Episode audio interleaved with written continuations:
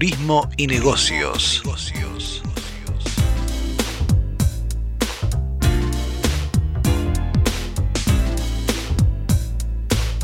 Turismo y Negocios, un programa de actualidad, tendencias, emprendimientos e inspiración para viajar. Con la conducción de Graciela Cutuli, Pierre Dumas y Livio González.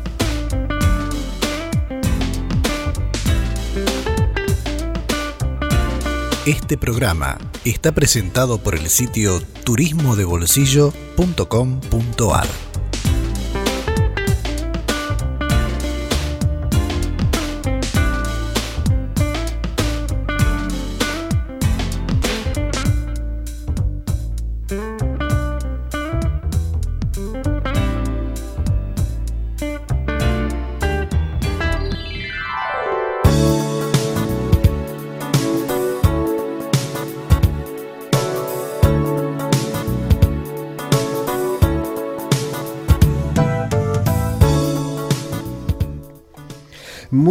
días a todos y esta vez no estoy solo, bueno, en el estudio estoy solo, sigo solo porque Livio está del otro lado con los controles para poner este programa, eh, vestirlo, editarlo, todo, pero no estoy solo en, a través de las ondas, ¿no? Buenos días Graciela, por fin estamos juntos en este programa.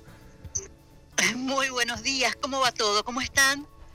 Bien, aquí uh, preparando el arbolito, el pesebre y uh, mirando la carta al Papá Noel a ver si no hicimos errores de ortografía para no molestarlo al hombre, para que traiga todo lo que les pedimos. Bueno, lo más importante de todo es que la carta salga bien y poner bien la dirección, ¿no? No sea cosa que haya errores de último momento. Bien, Eso bueno, no podría eh, pasar. Esto es el problema, ¿no? Porque en el norte de Europa y también en Canadá, ¿no? Cada país tiene su propio Papá Noel oficial con una dirección postal oficial. Así que, ¿a dónde hay que mandarlo? ¿Al Papá Noel de Finlandia? ¿Al de Canadá? ¿Al de Alaska? ¿Al de Islandia? Es complicado, ¿no? Yo diría que por las dudas hay que escribirles a todos. alguno, al, alguno llenará su bolsa con regalos y los renos seguramente van a encontrar la ruta de alguna manera. El, el, centro, digamos, más oficial de todos los centros oficiales es el de Finlandia, en realidad, ¿no? El, el, la, la, aldea de Papá Noel que está en Rovaniemi, una ciudad que está justo pegada al círculo polar ártico en el norte de Finlandia, en las puertas de la Laponia. Sí, es un lugar increíble. Tuve la oportunidad de estar hace unos años, un poquito antes de que se inaugurara un parque oficial, pero ya estaba todo el pueblo de Papá Noel y demás. Y bueno, es todo, imagínense que es un lugar eh, remoto, ¿no? Incluso para la propia Finlandia, que ya de por sí es un país que eh, no nos resulta, digamos, no están los itinerarios turísticos más habituales y más aún en el extremo norte, entonces ni hablar. Pero se ha podido, es un lugar de, de lagos y de bosques y se pudo crear todo este mito ¿no? De, del Papá Noel que atrae y atrae y atrae. Eh, me pregunto a veces qué pasará con el recalentamiento global y las nieves de Papá Noel. Seguramente en el futuro vamos a ver algún tipo de cambio en ese sentido, pero por ahora el paisaje está intacto, la nieve está, las luces navideñas para iluminar esas tardes eh, que son noches casi casi completas de día, ¿no es cierto? Es decir, el día dura, eh, tiene oscuridad durante muchas horas. Claro, Entonces, porque está justo sobre el círculo polar. Claro Claro, cosa que no es lindo cuando uno va de visita por unos días, necesito a vivir la experiencia, pero que no es tan sencillo cuando se vive en el lugar. Los largos inviernos y la falta de luz, bueno, tiene sus efectos anímicos también y demás. Entonces, todas estas celebraciones navideñas, eh, que son las fiestas del nacimiento, las fiestas de la luz, tienen digamos, son una buena manera de eh, hacer un corte, ¿no? En, ese, en esa atmósfera. Y a, y a, su vez de ilusionar a los chicos y de hacerlos vivir en la tradición eh, instalada absolutamente en el norte de Europa. Sí, porque además los chicos pueden uh, interactuar con el Papá Noel, está ahí en su casa, en su casa con sus elfos. Los chicos lo pueden hablar con él porque por suerte habla inglés y no solo finlandés, porque si no sería un problema, ¿no?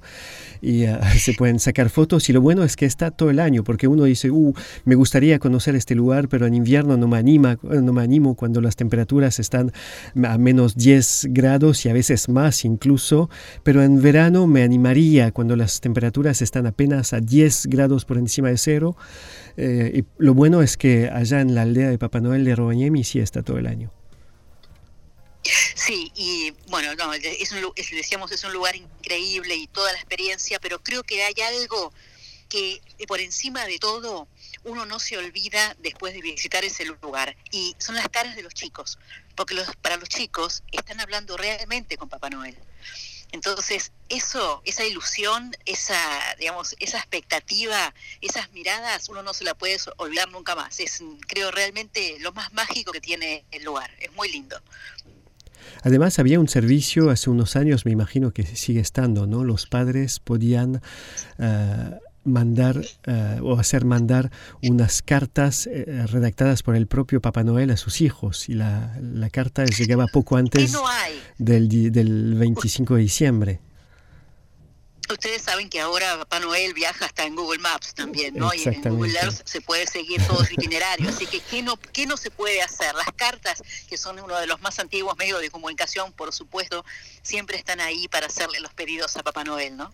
Bien, pero bueno, la Navidad se festeja en todos lados. Aquí aquí en el hemisferio sur también es una Navidad rara para la gente que vive en América del Norte, en Europa, y algunos dicen, pero ¿por qué celebran la Navidad en pleno verano? ¿No les conviene hacerla en el mes de julio?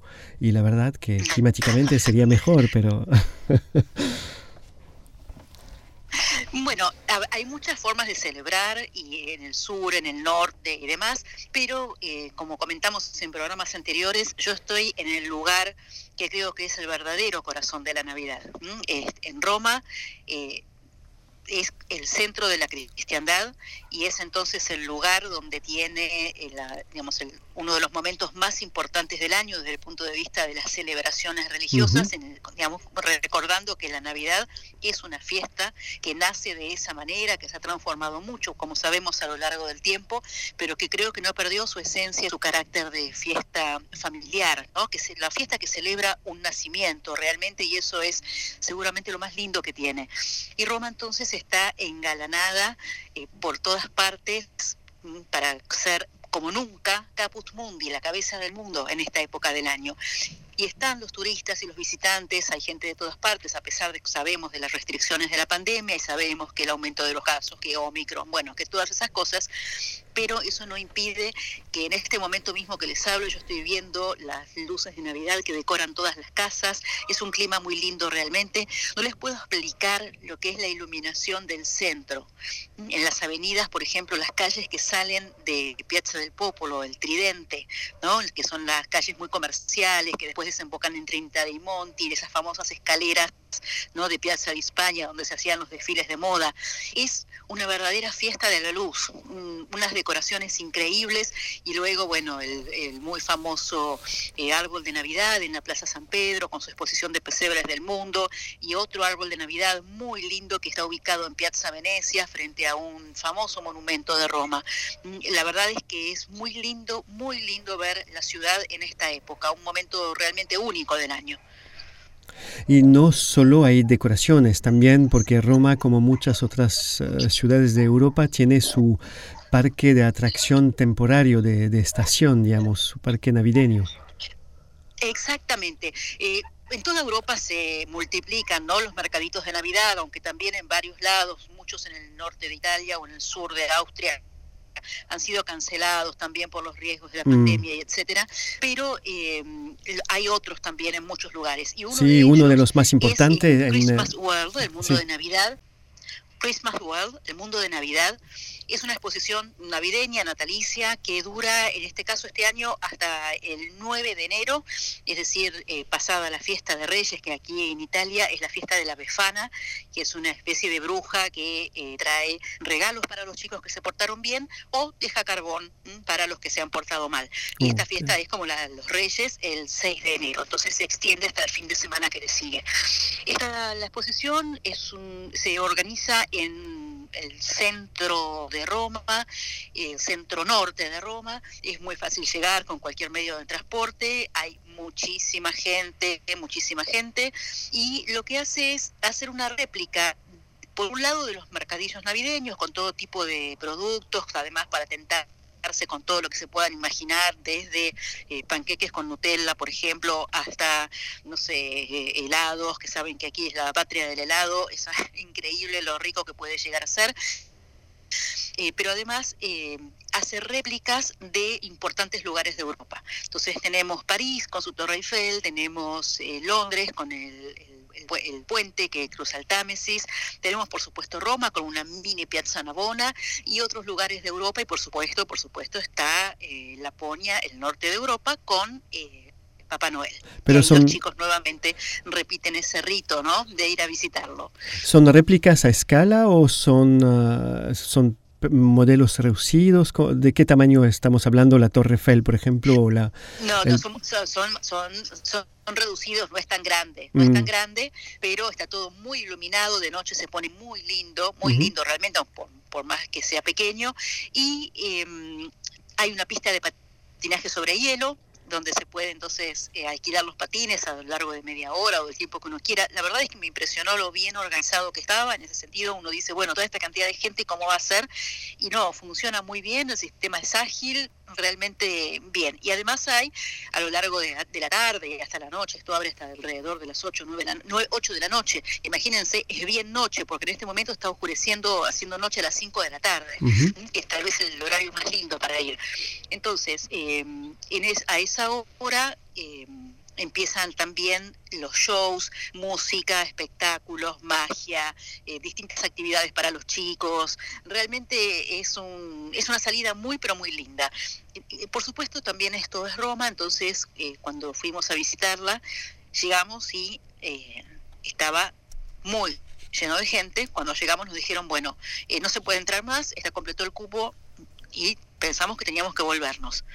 Solamente que por esas cosas, digamos, de la tecnología, bastó con sacar la entrada por internet y entrar sin hacer ninguna clase de fila y sin ninguna clase de problema. Así que eh, en, un dato para tomar en cuenta. Uno hace como los romanos, Exacto, encuentra siempre alguna solución. Eh, lo mismo con respecto a, la, digamos, al tema de los patines, bueno, se había terminado, basta el horario, ya está nomás, pero siempre había lugar para uno más. Así que en ese sentido se agradece la buena disponibilidad y el buen clima que hay.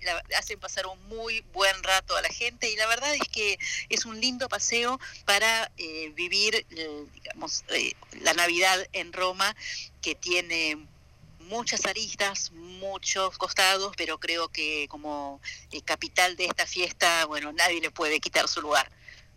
Un poco de la magia de, Navidad entonces en la, capital del mundo. Además hay que recordar que Italia hizo un gran aporte a los festejos de navideños, digamos en esto, en esta transformación en fiestas familiares, en la cual se convirtió ah, en Navidades el aporte de los pesebres, que es una es un invento totalmente italiano. Exactamente, dice la tradición que fue San Francisco de Asís, ¿no? El que hizo el primer pesebre, poniendo todos los animales, ¿no? representando todos los oficios. Además, en, digamos, en Nápoles es una de las capitales mundiales del pesebre, se hacen las, las figuritas de terracota y siempre se van agregando nuevos personajes. Obviamente no falta Diego Maradona, ¿no? que también está presente, así como tantos otros. Los últimos que se incorporaron al pesebre son los de los cantantes de Maneskin, el grupo de rock que ganó el último festival de Eurovisión. Así que han sido un boom y también han pasado de ahí directo entonces a formar parte de la fiesta navideña. Ya están en los pesebres. Así es. Muy bien, muchas gracias por compartir este espíritu navideño eh, con nosotros aquí. Estamos eh, todavía no con el pico de calor que suele haber en el Río de la Plata en torno al día de Navidad, pero es pleno verano ya. Las temperaturas eh, en Roma en este momento están alrededor de cuántos grados, por encima o por debajo de cero. No, no, no hace mucho frío. Hubo hace unos días, sí, digamos, realmente no ha hecho frío. Llovió muchísimo, pero muchísimo durante el mes de noviembre, cantidades mm, realmente impresionantes. Eh, más de lo habitual para la época, pero bueno, eso hizo también que se moderara la temperatura y realmente no hacía mucho frío. Hasta que en los primeros días de diciembre sí llegó una ola polar, hizo frío realmente, bajó, digamos, frío para lo que es Roma también, ¿no? Con temperaturas de 2, 3 grados así en la madrugada, y en este momento estará haciendo unos 8 grados, mm. digamos, unos 10 grados, y durante el día, hoy, por ejemplo, eh, un día que salió el sol y ese cielo celeste realmente que es muy lindo de ver, ¿no? Que no es algo tan común en otras ciudades. A mí siempre me, parece eh, destacable estas ciudades de cielo despejado que, bueno, lo hace más lindo, creo. Y así estaba hoy y seguramente será así el pronóstico para los próximos días y hasta la Navidad también. Hasta la Navidad, qué lindo una Navidad con muchas luces. Eh, hacemos un corte y vamos a hablar ahora con el tema principal de este programa, que es la economía B, las empresas de triple impacto, y eh, seguimos hablando un poco de, la, esta magia de la Navidad eh, dentro de un ratito. Estás escuchando Turismo y Negocios por nmmiami.com. Muy buenos días, Noelia. Estoy en comunicación ahora con Noelia Castro. Hemos ah, escuchado su voz en este programa ya un par de veces. Ella es socio gerente de una de las principales consultoras en el ámbito del turismo en la Argentina. La consultora se llama Plural. También tuvo un pasado destacado ah, como ah, secretaria de turismo en uno de los principales destinos de, la Argentina que recibe millones de visitantes al año. Pero también tiene otra cuerda a su guitarra, si uno lo puede decir así. Se formó y es consultora en la famosa economía B, que seguramente muchos de ustedes que nos escuchan esta mañana habrán ah, oído alguna vez. Es una, es una corriente que es, vino para ponerse, yo creo, y para, eh, digamos, suplantar la vieja economía en muchos sectores y, por qué no, en el turismo también. Muy buenos días, Noelia, espero que esté muy bien. Buenos días, Pierre, buenos días a, a todos los oyentes. Bien, entonces eh, hoy llamamos, nos comunicamos por este sector. En otras oportunidades hemos hablado de otras actividades que llevan a cabo en la, la consultora plural, pero esta vez me interesaba un poco recordar lo que es la economía B por un lado, las empresas B y cuál es su potencial y su futuro en el sector del turismo, que sea en la Argentina, en Bolivia, en Paraguay, porque esto se puede aplicar en cualquier mercado, no está reservado a uno en especial. Exactamente. Bueno, eh, todo lo que tiene que ver con triple impacto es eh, un área que, venimos desarrollando fuertemente en plural, tanto en, en, torno a capacitaciones como en acompañamiento técnico de destinos y de, empresas. Y mm, somos también eh, parte, digamos, del equipo de consultores de, de empresas B. hemos este, sido formadas, digamos, en, esa línea. Y como bien presentabas vos en tu introducción, Sistema B es un movimiento internacional eh, que ya cuenta con más de 3.700 empresas en todo el mundo, en, más de 70 países. Y lo interesante de este modelo es que eh, las empresas incluyen desde la concepción de negocio, y de producto, el impacto social, económico y ambiental. Por eso hablamos de triple impacto. Mm. Y esta visión, esta mirada puesta en el triple impacto está em, en la esencia misma de la propuesta de valor de la empresa, ¿no? De alguna manera, el propósito, ¿no? En las empresas de pasa de la lógica de mitigar los impactos negativos, ¿sí? a una nueva lógica de generar impactos positivos usando la fuerza de negocio para poder construir una economía más sostenible, más inclusiva, ¿no? O sea, hablamos del ambiente, pero hablamos también de lo social. Claro, eh, porque esto nació un poco para responder a los desgastes del medio ambiente eh, que vemos desde hace ya varios años o, ya se gestaba desde antes. Sí, sí, sí. Efectivamente, em, este movimiento eh, tiene mucho que ver con, la fuerte conciencia, ¿no? la creciente conciencia sobre la crisis ambiental y la necesidad imperiosa de, de poder em, pensar, llevar adelante, inspirar nuevos modelos que, justamente em, basen, digamos, eh, sus eh, de éxito, eh, no solo en la rentabilidad económica, sino también considerando eh, esta rentabilidad social y esta rentabilidad ambiental. Sí, porque al final lo social y lo ambiental lo, vimos con la pandemia, ¿no? Son íntimamente ligados. Sí, absolutamente. Em, empresas B eh, tienen una, una lógica de certificación este proceso de certificación que se hace a través de una entidad eh, sin fines de lucro en Estados Unidos que se llama BILAB, em, lo, que, lo que produce es generar estándares eh, y medir estándares de desempeño social, ambiental y también vinculados con la transparencia y la responsabilidad ¿no? empresarial.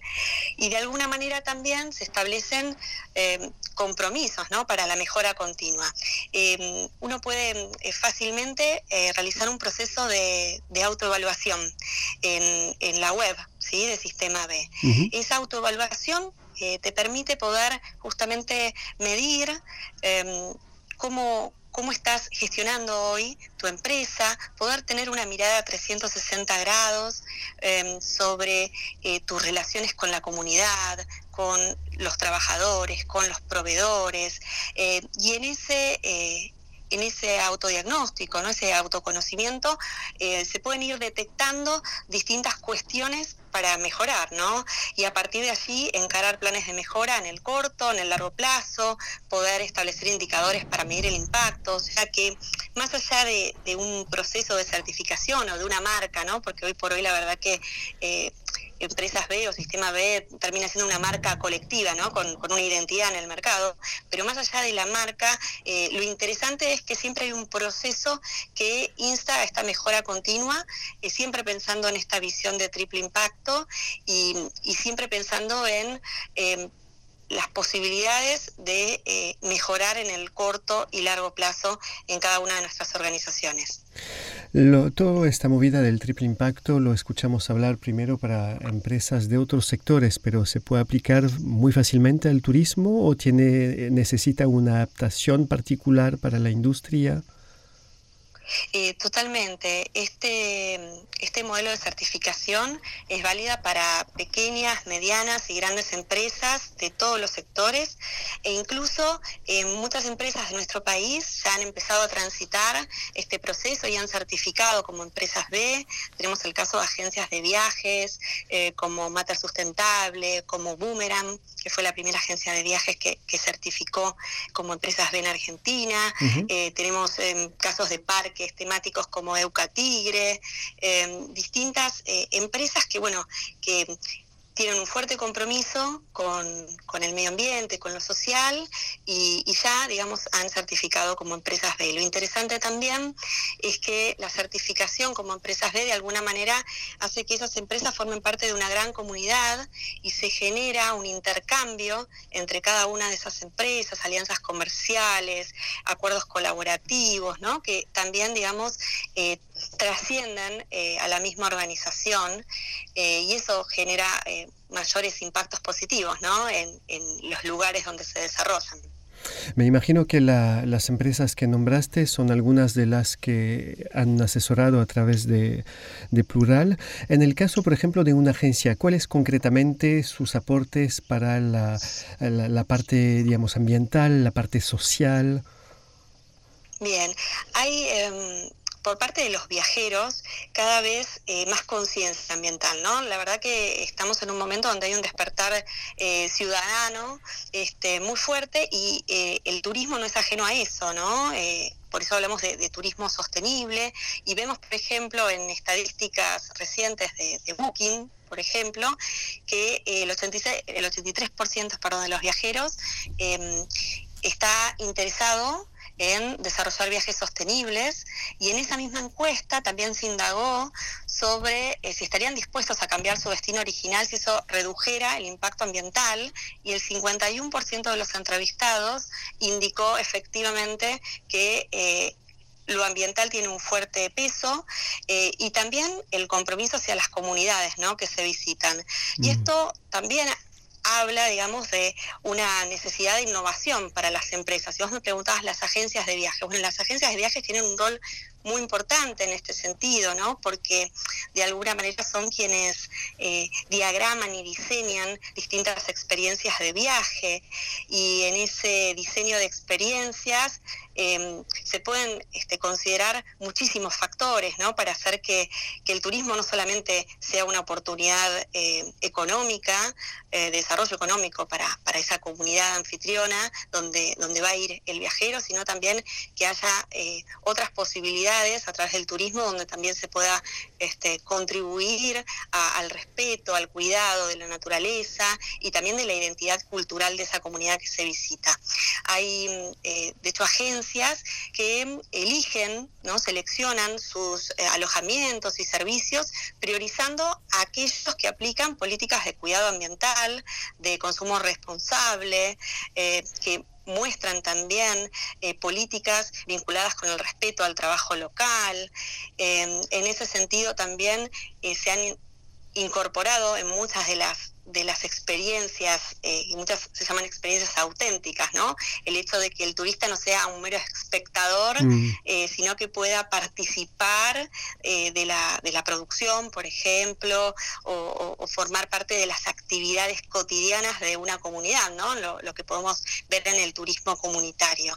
Em, entonces, realmente es muy importante el rol de las agencias, no solo en la conformación, ¿no? Y en el diseño de estas experiencias, que debieran diseñarse también con la participación de esa comunidad anfitriona, ¿no? Y teniendo en cuenta em, también las necesidades de esa comunidad y, los deseos de esa comunidad, sino también en su rol de concientizar a, a, ese viajero, a ese turista, ¿no? Que está contratando el viaje sobre el lugar donde, donde se va a, visitar, em, sobre el respeto de los hábitos de, las comunidades, por ejemplo, sobre algunas conductas ambientalmente responsables que se deben asumir eh, en el eh, en el viaje.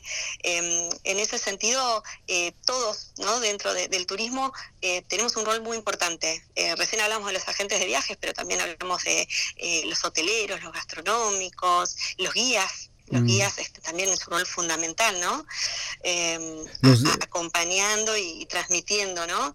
Este mayor conocimiento sobre el territorio. Claro, ¿los destinos también o, es realmente una movida reservada a, las empresas, al mundo de los negocios? Porque tiene también esta pata de rentabilidad y económica que no hay que olvidarla también, porque cualquier emprendimiento tiene que ser rentable a pesar de eh, buscar tener el menor impacto posible en uh, el medio ambiente o modificar lo menos posible las comunidades en las cuales se está trabajando.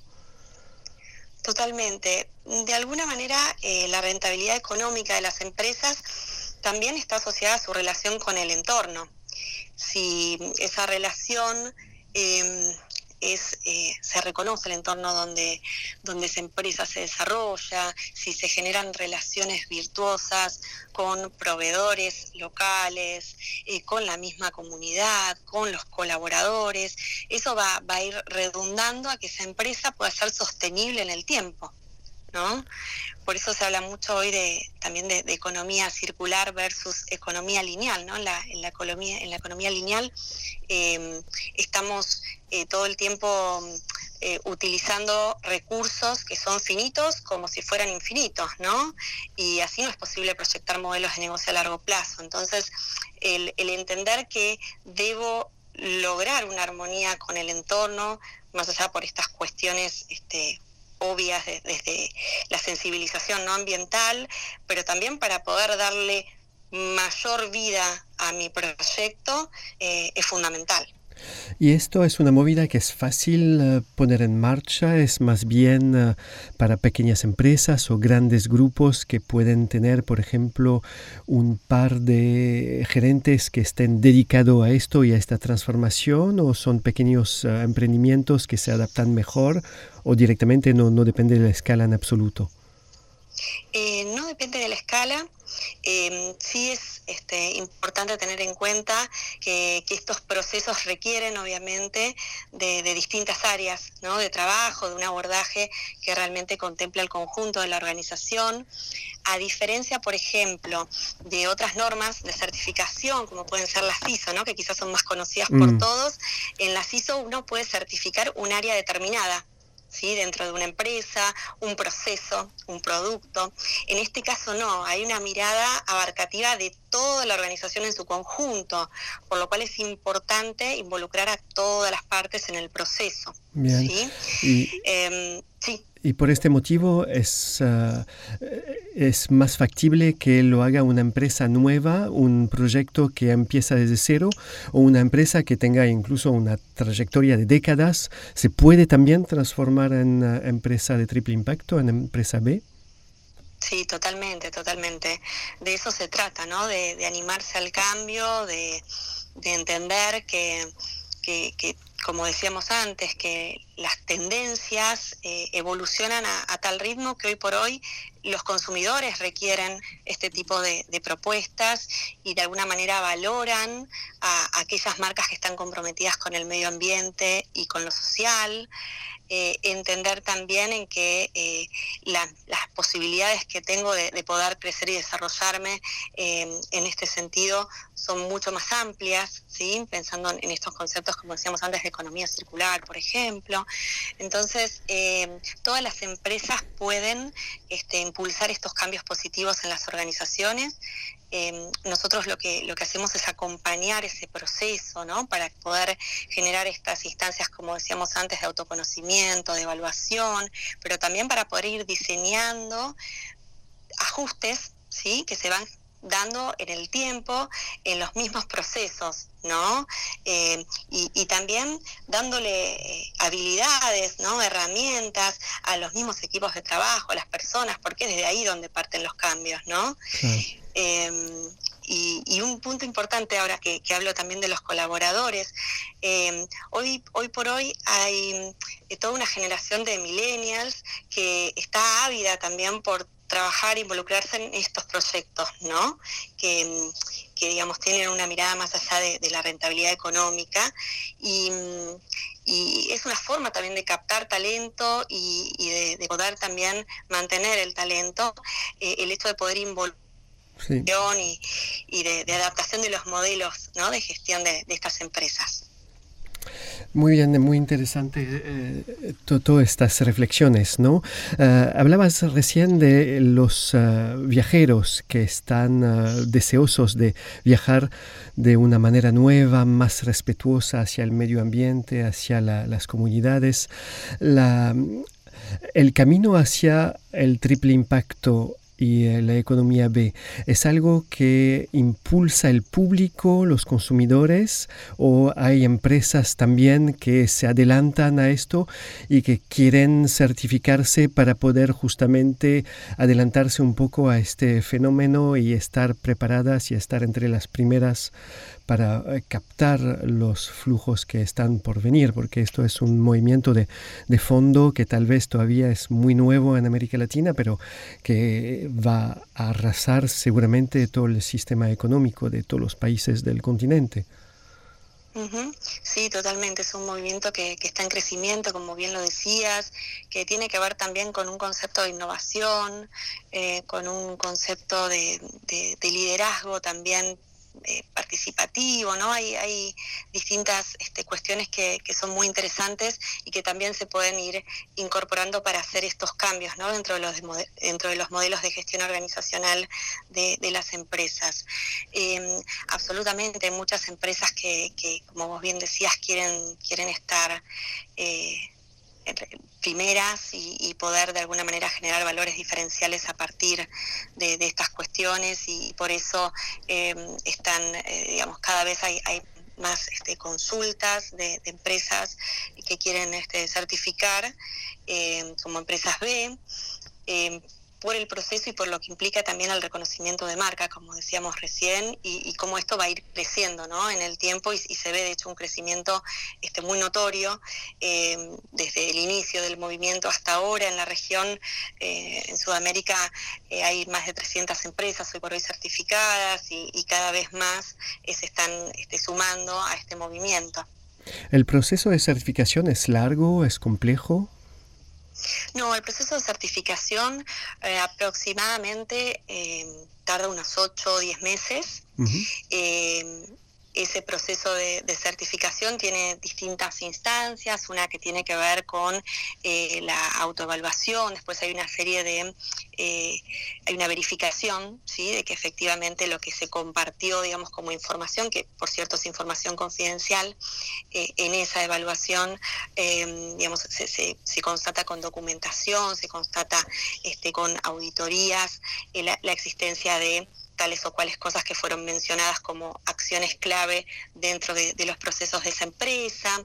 Eh, y bueno, y a partir de allí, eh, luego, digamos, de, lo que es la, auditoría final, eh, ya se otorga lo que es este, el certificado. Dentro de lo que es la evaluación, una empresa tiene que obtener más de 80 puntos, ¿sí?, para poder certificar como empresas B. Eh, y luego se recertifica cada tres años. Cada tres años, bien. ¿Ya hay empresas que en la Argentina, por ejemplo, que están recertificando ya?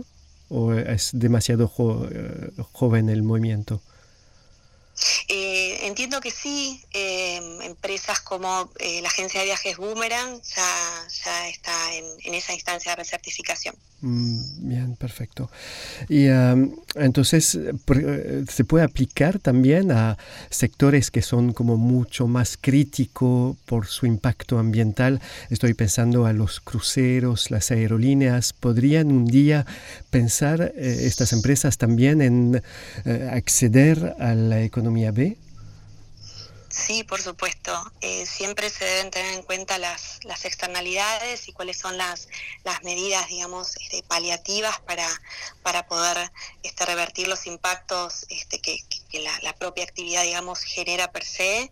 Este, reducir, digamos, la, la huella de nuestra actividad eh, y poder justamente eh, lograr mejores estándares ¿no? vinculados con, el ambiente, con lo social eh, y también, por supuesto, va, a redundar en lo económico. ¿Y, qué es más fácil para una empresa? ¿Tener un impacto positivo o reducir su impacto ambiental o, tener un impacto social positivo? ¿Cuál es de, la, de, las dos patas esas la más, digamos, la, cuál de las dos a las que las empresas llegan primero o acceden con más facilidad? Yo creo que las dos van de la mano, ¿no? De hecho, muchas acciones que hacemos eh, tienen como un doble efecto. Por ejemplo, eh, si pensamos en, lo que tiene que ver con, los residuos, eh, una estrategia de reducción de residuos es el consumo de productos locales. si consumimos productos locales, no se va a requerir fletes, empaques, todo lo que conlleva llevar un producto de un lugar a otro. Entonces, por ejemplo, cuando se implementan políticas de compras bajo este concepto que se llama kilómetro cero, estamos contribuyendo a mitigar los residuos, a reducir la huella de carbono, pero al mismo tiempo también estamos generando beneficios para esa comunidad y esos proveedores locales. Eh, entonces, eh, se genera como un, círculo virtuoso donde las, las, dos patas, los dos ejes están este, muy, muy vivos. Además de que reducimos costos, hacemos más eficiente el consumo de la empresa, o sea, ahí también tenemos la pata de la, de la economía, ¿no? Eh, entonces, eh, muchas veces las buenas prácticas eh, ambientales también conllevan otras prácticas sociales, ¿no? Que impactan positivamente en las comunidades y a su vez tienen una retribución económica o una reducción de costos. Este, por eso es interesante eh, poder hacer un abordaje eh, con, esta mirada amplia ¿no? y, poder eh, implementar estas, estas buenas prácticas. En, un plan de acción que se vaya dando en el tiempo en forma sostenida para poder ir midiendo los impactos porque realmente son muy evidentes una vez que uno los empieza a llevar adelante. Hace un par de semanas o un par de meses ya tal vez habíamos hablado ¿no? de esta estas buenas prácticas en el ámbito del turismo en este mismo programa. Eh, por lo que está contando, tengo la impresión de que hay muchos puntos de mm, encuentro ¿no? entre buenas prácticas, economía circular, economía B, en el caso del turismo, el turismo sustentable, el turismo comunitario, regenerativo. Sí, sí, sí. Todos están este, absolutamente entrelazados, todos estos conceptos están entrelazados, eh, se nutren unos de otros y mm, eh, lo interesante es que eh, todos estamos caminando hacia, hacia este nuevo modelo, ¿no?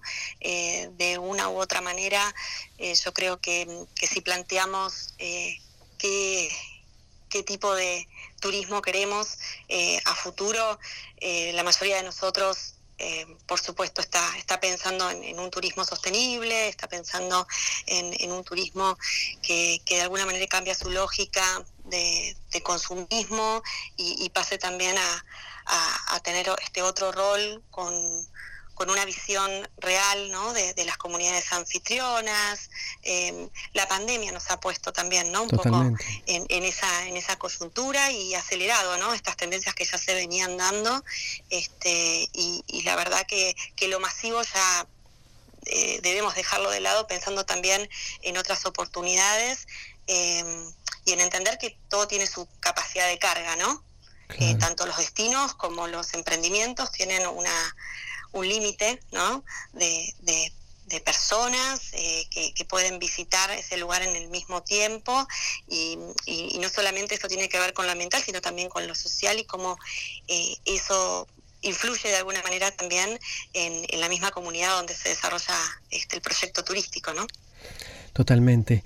Eh, una última pregunta. Yo soy un viajero, quiero reducir mi impacto ambiental, tengo que, quiero tener un impacto social positivo, quiero conectarme con una empresa B, quiero eh, reservar mi viaje a través de una agencia que pertenece a este modelo de economía, ¿cómo sé que la que contacto eh, participa de la economía B? ¿Cómo sé que es de triple impacto? ¿Hay una especie de, de label, de sello? ¿Hay una... Sí, exactamente. Sí, sí, hay un sello que es más B que es el que, el que tienen, digamos, es la, marca em, de, empresas B, eh, que seguramente, digamos, lo exhiben estas empresas. Eh, pero por otro lado, también dentro del sitio de Sistemas B, uno puede acceder a un catálogo de ah, empresas de todos los países, donde puede también identificar por rubro cuáles son las empresas que actualmente ya están certificadas. Por rubro y por país. exactamente. ¿El sitio cuál es? Eh, sistema B sistemab.com. Sí. Bien, perfecto, perfecto. Noelia, le agradezco un montón su tiempo y esa charla sobre estos conceptos que tal vez eran nuevos para muchos de los oyentes, pero que ya tienen unos años y vinieron para suplantar los viejos paradigmas, ¿no? Absolutamente, y bueno, los invitamos a, todos a poder eh, ser viajeros responsables también eh, y poder de alguna manera replicar ¿no? todo, esto que, venimos compartiendo este, y, contagiar positivamente este, buenas, buenas acciones vinculadas con el ambiente, con las comunidades que visitamos, eh, un turismo más, más consciente y respetuoso de, de los lugares que, que uno recorre, ¿no? Perfecto. Y como pronto va a ser Navidad, uno que es un viajero muy eh, sustentable es el Papá Noel, ¿no? Que no deja emisiones, no tiene ningún impacto más que felicidad por los lugares donde pasa y a donde viaja. Sí, sí, bueno, y aprovechamos para, para saludar a todos y desear unas muy felices fiestas y, y, fin de año. Le deseamos una muy un feliz... que nos encuentre con, con mucha salud, sobre todo, este, y, muchas energías renovadas y nuevos proyectos. Y lindos viajes sobre todo, pero que sean eh, responsables y sustentables. Muchas gracias Noelia y le deseamos unas muy felices fiestas y un exitoso año 2022 para la consultora plural de la cual usted es uh, socia gerente. Muchísimas gracias Pierre, bueno un saludo afectuoso para vos y para todos los oyentes. Muchas gracias, felices fiestas. Felices fiestas.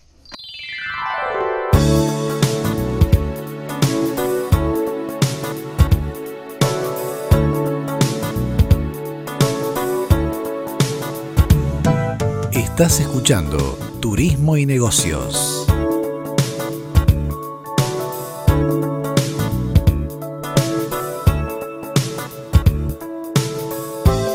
turismodebolsillo.com.ar Visítanos.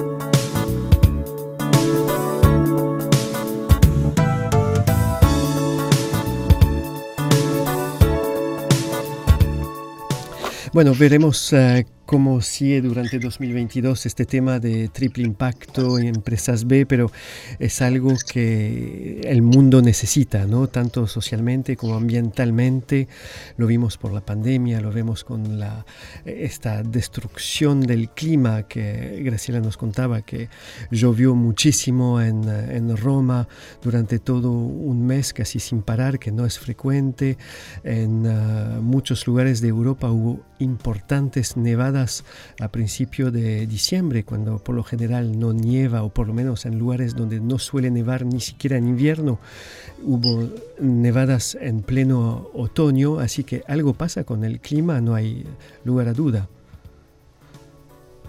No, sin duda, sin duda, digamos, las transformaciones se ven, las previsiones ya se conocen, en fin, es un tema que, del cual no se va a dejar de hablar en los próximos tiempos, sino todo lo contrario. ¿eh? Cada mm. vez más eh, esperemos ¿no? que crezca la conciencia y que se puedan tomar algunas medidas también. Sí, por eso este, este movimiento de empresas B, de economía B, es importante. Y todo lo que está relacionado con el clima, ya lo saben porque lo hemos uh, comentado muchas veces, es una de las, de las temáticas principales que difundimos a través del sitio turismodebolsillo.com.ar, al mismo, con lo mismo la actualidad de destinos turísticos en Argentina, América Latina, también en otras partes del mundo, pero la, la cuestión ambiental, porque creemos que realmente el futuro del turismo va a depender de, esto porque muchos destinos van a ser modificados radicalmente cuando va a cambiar o se van a profundizar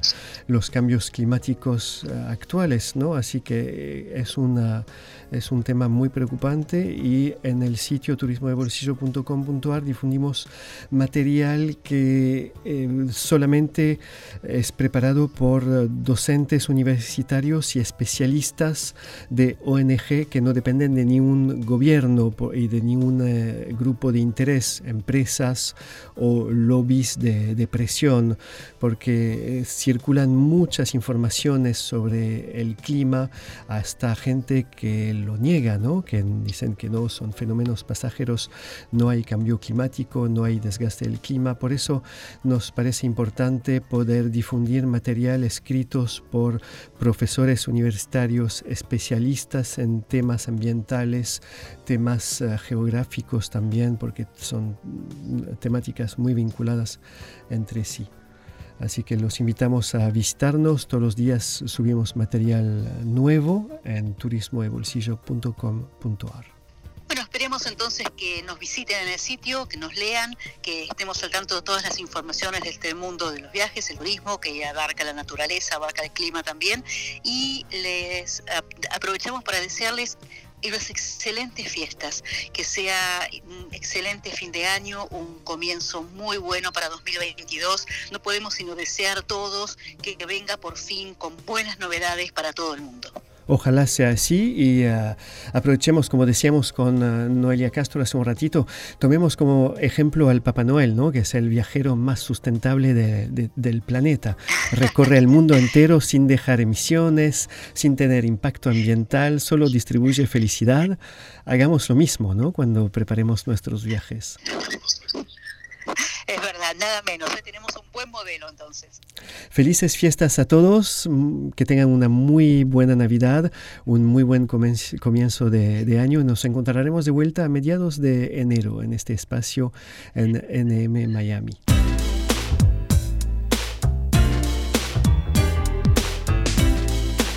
Turismo y negocios. Se despide hasta la próxima semana.